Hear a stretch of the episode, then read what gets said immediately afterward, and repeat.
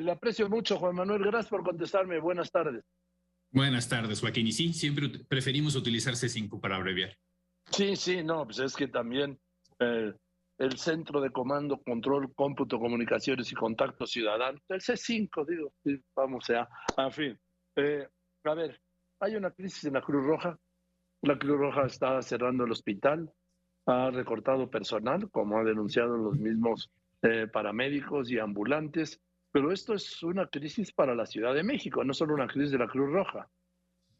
Bueno, obviamente, más allá de justamente lo que comentas de los de, lo, de, la problemática por la que está atravesando la, la Cruz Roja eh, eh, en la Ciudad de México. Digo, más allá de eso, nosotros eh, como parte del Centro de Regulación de, de, Emergencias de la ciudad, tenemos que tomar las medidas para que los servicios que desafortunadamente la Cruz Roja ya no va a poder estar prestando en la ciudad, los podamos eh, solventar con el, la fuerza etaria, con el tanto equipamiento como personal humano con que cuentan las otras corporaciones de atención de emergencias públicas en la ciudad.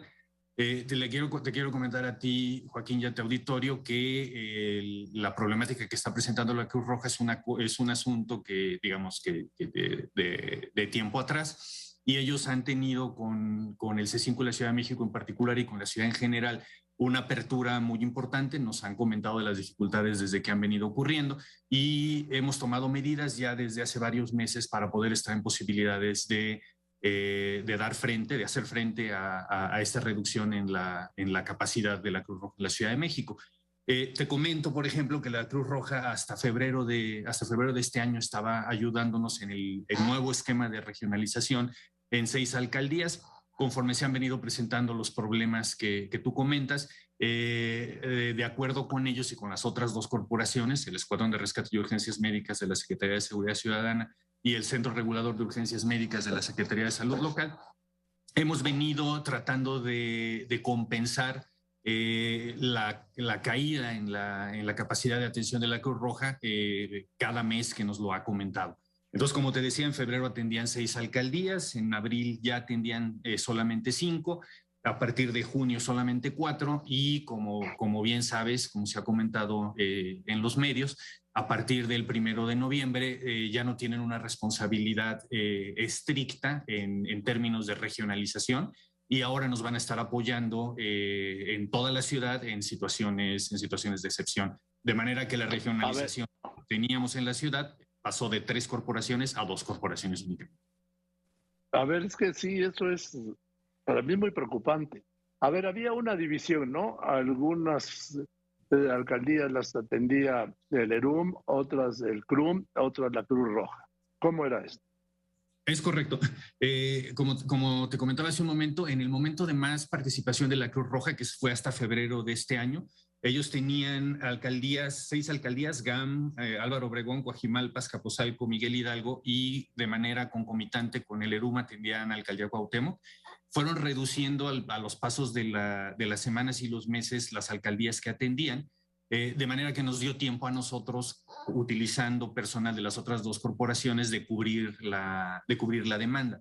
De manera que ya eh, para junio solamente estaban atendiendo cuatro alcaldías, Álvaro Obregón, Coajimalpa, Azcapotzalco, y Miguel Hidalgo.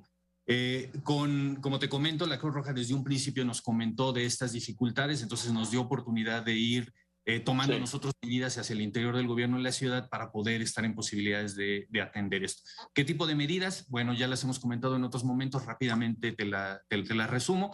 Eh, transferir personal de otras dependencias que tenían eh, eh, capacitación médica o paramédica al Escuadrón de Rescate y Urgencias Médicas, eh, muy fuertemente o, muy concentrado en otras subsecretarías de la propia Secretaría de Seguridad Ciudadana, el echar a andar el programa de voluntarios del Centro Regulador de Urgencias Médicas, que actualmente ya tiene más de 300 elementos, y adquisición de equipo. De hecho, simplemente el viernes pasado acaba de salir la una nueva eh, licitación de adquisición de ambulancias, 25 ambulancias para el Escuadrón de Rescate y Urgencias Médicas, de manera que esta, esta baja en la, en la capacidad que, que, obviamente resentimos con la salida de la Cruz Roja, la podamos mitigar. Y también, insisto, es muy importante comentar que la no se va de la ciudad, lo que sucede es que ya no atiende de manera eh, exclusiva las alcaldías que te comentaba hace un momento. Siguen teniendo, hoy mismo, por ejemplo, en la mañana, siguen siete ambulancias para atender la ciudad, que están repartidas por toda la ciudad, pero la responsabilidad primaria para las alcaldías que atendía anteriormente Cruz Roja, ahora se ha repartido entre... ¿Y por qué no? ¿Y por qué no jalan a los paramédicos y, y voluntarios de la Cruz Roja que se quedaron sin trabajo, que ya están perfectamente entrenados?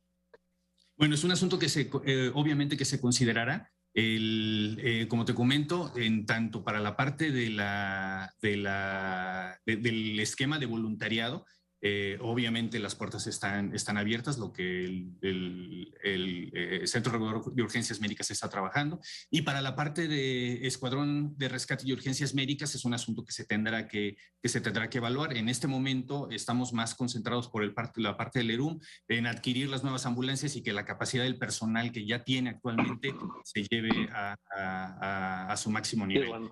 obviamente se tendrá que evaluar la posibilidad de el personal que esté allá afuera y que ya esté listo para operar se puede integrar. Pues, Juan Manuel, lo que no puedo entender es que después de tantos años, el Escuadrón de Rescate y Urgencias Médicas, el ERUM, tenga 51 tristes ambulancias. Es, es una, ciudad de 10 millones. No, no, no, no, me, no. Sí, ya sé que no es, que, que no es nuevo, pero ahí está.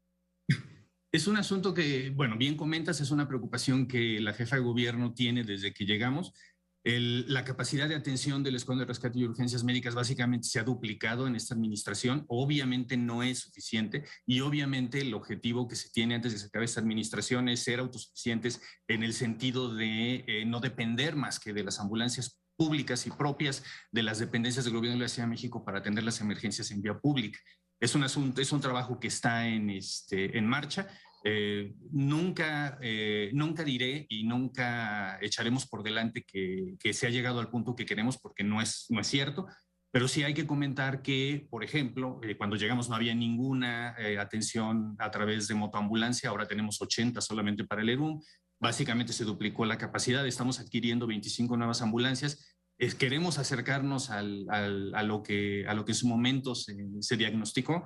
Estamos todavía, este, obviamente no estamos en ese punto, pero seguimos trabajando. Venga, pues gracias, muchas gracias por, por toda esta información. Sí, nos tranquilizas un poco en cuanto, nos tranquiliza un poco, Juan Manuel, en cuanto a la tensión a emergencias en la Ciudad de México, pero ahí está el conflicto de la Cruz Roja que yo creo que lo vamos a tener que resolver entre todos, porque es eso o morir. Yo creo que no tiene por qué morir una institución como la Cruz Roja, pero en fin, está en manos de todos, no, no, no es un asunto del gobierno, por supuesto, sino de todos. Gracias, Juan Manuel. Saludos a todos, cuídense. Sí, nos cuidamos, cañón, Juan Manuel. Gracias. Juan Manuel García es el director del C5.